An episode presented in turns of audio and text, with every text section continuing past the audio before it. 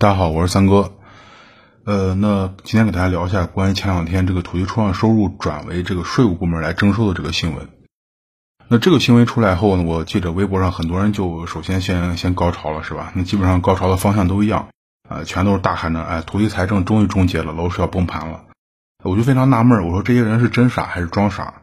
那么土地出让收入由之前的地方资源部门转由税务部门征收，这个事情和土地财政有有什么关系吗？那之前由地方上收取的这个卖地收入呢，然后按照九四年分税制改革后逐渐形成的一个出让土地所得分成比例给中央交纳，也就是说你卖地的钱给中央要交纳一部分，这个是九四年以后定下来的。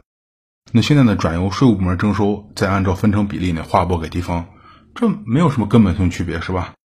那么那些喊着土地这个土地财政终结人呢，就非常像咱们之前那个朝三暮四那个故事里面讲的那些猴子，是吧？啊，那猴子早上本身他们要吃这个栗子啊，早上给两个，晚上给三个就不愿意。那到最后呢，早上给三个，晚上给两个，这猴子就特别高兴。那只要颠倒一下顺序呢，这些人呢就以为事情的本质发生改变了。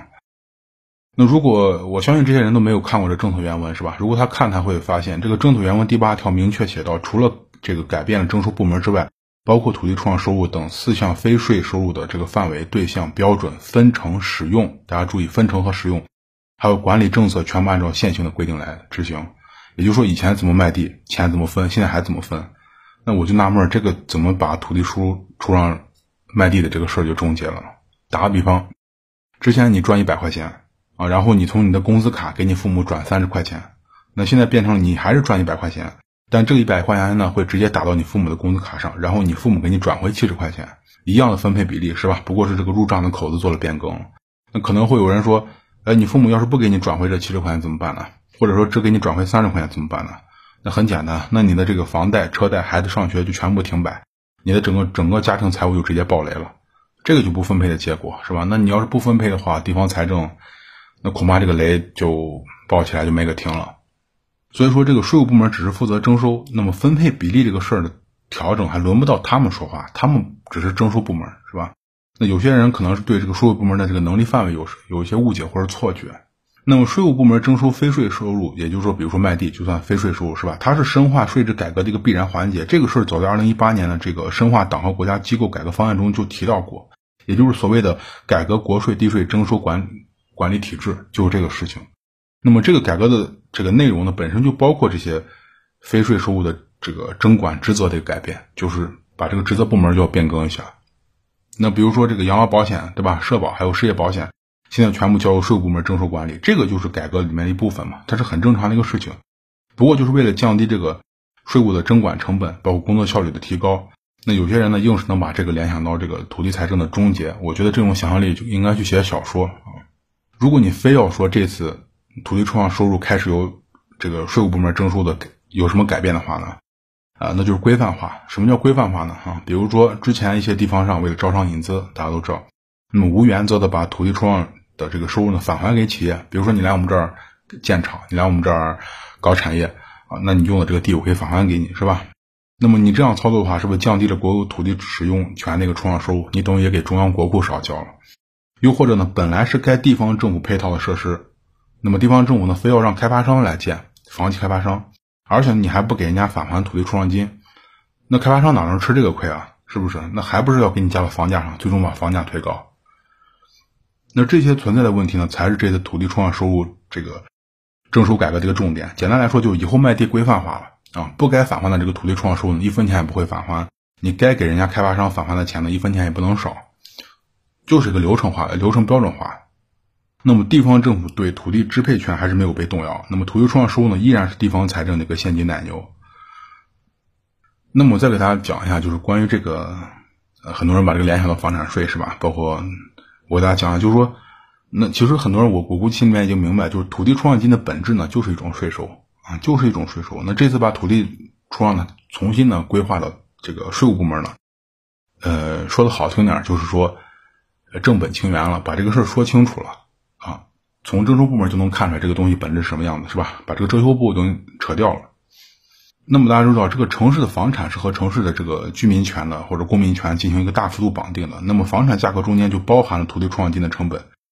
那么这个的必然结果呢，就是这个城市居民他必然会面面临一个零起征点的一个房产税。那这个房产税是什么呢？那就购房的这个支出方式决定了房产税的一个支出方方式。也就是说，比如说咱们需现在需要买房，咱们就说刚需吧。那年轻人他需要在收入较低的水平的时候呢，一次性交纳十万甚至上百万的这个房产税的期房产税是吧？也可以叫进城税，有人把这叫进城税。那么剩余的房产税呢，则需要按月分期缴纳。这个什么？就是按揭嘛，对不对？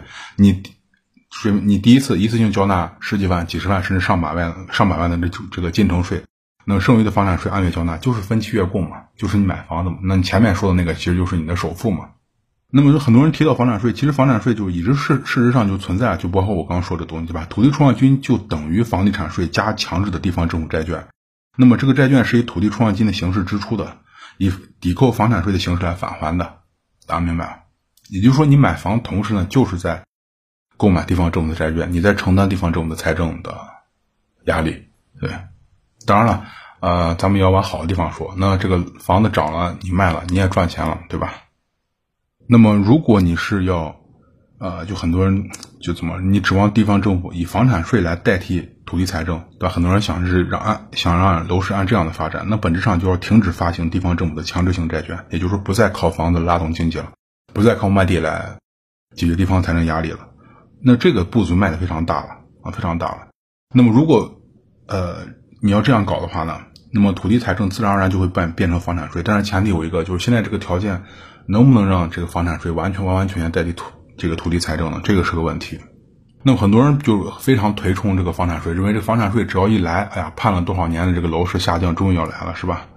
那么我觉得这个呢，就是很多人他并不是在意房产税本身的一个一个优点，而是说把它看作一个征收有房者补贴无房者的一个途径。他认为这个是一种重新分配财富的一呃一种方式，是吧？一种方式。那么而且呢，他们非常相信他会深刻这个。怎么说呢？会打击这个房地产市场的一个投机行为，投机行为会拉低房价，那么间接的为间接的为自己呢减轻这个税收的负担。简单来说，什么叫税收负担？就是房产税了，房价打打击低了，我买房的时候掏的钱少了，这个就减轻我的税收负担，是吧？因为咱们刚说了，这个买房本质上就是一种强制的房地产税，但这个事情呢可行性非常小，是吧？可行性非常小。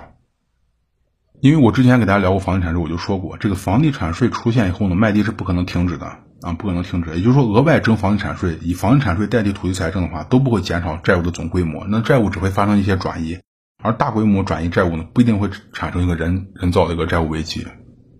那么，比如说有些人就是想法比较比较极端，是吧？比较极端，那么很多人就希望房地产税赶快出来，然后制造人为的债务危机，实现房价崩盘，我就能买得起房子。这种方想法就。啊，比较极端，而且也不可能出现啊，不可能出现。但是说大家要明白一点，就是说，呃，地方政府它的债务规模，你不管良性债务还是恶性债务，你债务总规模会最终会决定这个土地出让金、那么房产税以及其他所有各类税收的一个一个总额，是吧？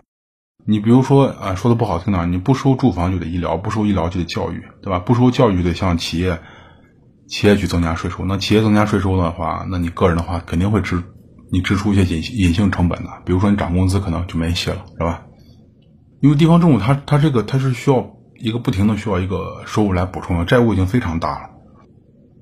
呃，可以这样说，如果现在就开始征收房产税，是吧？那这个事儿呢，会让这个他如果征收房产税的本身会打击土的这个房地产市场，那么地方财政的这个收入会变少，那么他就会在别的地方想办法。但这个想的办法最终会所有人都承担的，你不可能有一个人会独身事外的啊，不可能。但是总的来说呢，就是现在土地出让金它划入税收部门呢，可以说是迈出了地方财政透明化的一步。但是我觉得后面还有可能上百步要走，还有非常非常漫长的时间。那么其实通过这个事儿，我发现大家也发现一个规律，很多人对楼市的政策呢，总是非常容易的会联想到一个崩盘这个事儿。比如说前几个月这个集中供地的政策，呃，如果大家现在。你可以把这个百度或者其他搜索引擎打开，然后你搜索一下，搜索一下呃之前的新闻报道，包括很多自媒体写的，都写的是集中供地出现了，这回土地财政终结了。你可以看类似这种报道非常非常多啊，大家都说这个可以平稳地价，平稳地价后房价就会下降等等等等等等。但实际如何呢？大家都看到了是吧？最近第一轮的这个集中供地已经完了，你看到了这个结果了啊。连这个最最温和的重庆的地这个房价都因为这次集中供地被推推上去了。虽然还不能现在不能确定说重庆的房价会不会就此呢就一路上涨，但短期内这个热度是起来了，是吧？所以说，对这种政策的话呢，你不要着急，尤其这种短期政策，就像我刚说这种集中供地，不要着急看它的这个去臆想它的这个效果，是吧？先去看看它的发展。我当时集中供地我出来的时候，我就说过，我说这个对楼市没有什么影响啊，没有什么影响。现在来看，我的这个预计还是保守了，不仅没影响，反而把一些地方地价又推高了。呃，那么咱们说回这个。地方财政问题说，二零二零年的这个地方政府它国有土地使使用权出让收入一共是八点四万亿，那么同比涨幅是百分之十五点九，这个是在疫情的情况下啊，疫情情况下，当然你可以理解，疫情情况下呢，别的产业不行，那么又得靠房地产这个业务来拉动经济增长，所以说它比往年还要高一点，但是也是创了个历史新高。那么也就是说，我的意思说，不管出台什么样的政策，是吧？我认为这个楼市绝对不会像有些自媒体说的那像什么。动不动就是别了土地财政啊，什么别了呃楼市要崩盘这种，这种就是痴人说梦啊，真的是痴人说梦。那么我觉得就这一次出台这个由税务部门征收房产税呃征收土地出让金的这个事儿呢，最大最大的一个作用就是官方认证了土地财政呢是向人民收的一种税啊，是向城市居民收的一种税。那这种税的形式呢，就是你买房子啊，就是你买房子一次性征收七十年嘛。所以最后给大家总结一下，就是土地出让收入呢。归这个征收部门变更呢，只是税务改革中中的一个环节，很简单，很很正常的一个环节，是吧？和预算改革没有关系，它没有改这个分配比例，也没有改，也没有提及未来要改分配比例。如果未来要改分配比例，那必必然会在别的地方找回这些损失的财政收入，那肯定会有东西要这个压进这个，比如我刚说的，你是不是在医疗、教育，对吧？等等一些方面，比如企业的税收，肯定会重重新收回来。所有增增加的这个债务，不从房价上体现给你压力，就要从别的地方给你体现压力。这个钱是不可能凭空变回来的啊，不可能凭空变出来的。所以我觉得能把这个联想起来，人啊，就是和二零二零年疫情刚开始那会儿，大家应该还记得是吧？那会儿很多人喊着房价要崩盘，要崩盘了啊。经过这次疫情，大家谁还会买房啊？大家都重视重视这个身体健康啊等等。我当时就纳闷，我说这个身体健康和这个买房这个事儿，风马牛不相及，这两个事儿为什么能会联系到一起呢？啊，我现在想通了，这类。这类人呢，基本上同一类型，就现在喊着这个土地出让金让税务部门征收这这群人，和当时疫情喊着这个房地产要完蛋这群人呢，都是一群人啊，特别擅长联想。呃，那好，那今天给大家聊这个呢，就是前几天关于这个土地出让金改由税务部门征收这个事，网上闹得沸沸扬扬。呃，大部分人都说这个楼市要又要完了，是吧？日常楼市现在是日常完蛋啊，平均的。这个频率我看基本上一个礼拜要完蛋一次，如果新闻出的多点的话，就大概就三四天就要完蛋一次。呃，那还有更多的关于楼市的这些文章，我会发在我的微信公众号上，大家可以去看一下，在微信里面搜索“听三哥说”就关注我的公众号了。如果有什么问题的话，你可以在公众号文章里面去留言，我看的话会回复大家啊。呃，那好，那今天的话就先跟大家聊到这儿，咱们下期再见，谢谢大家。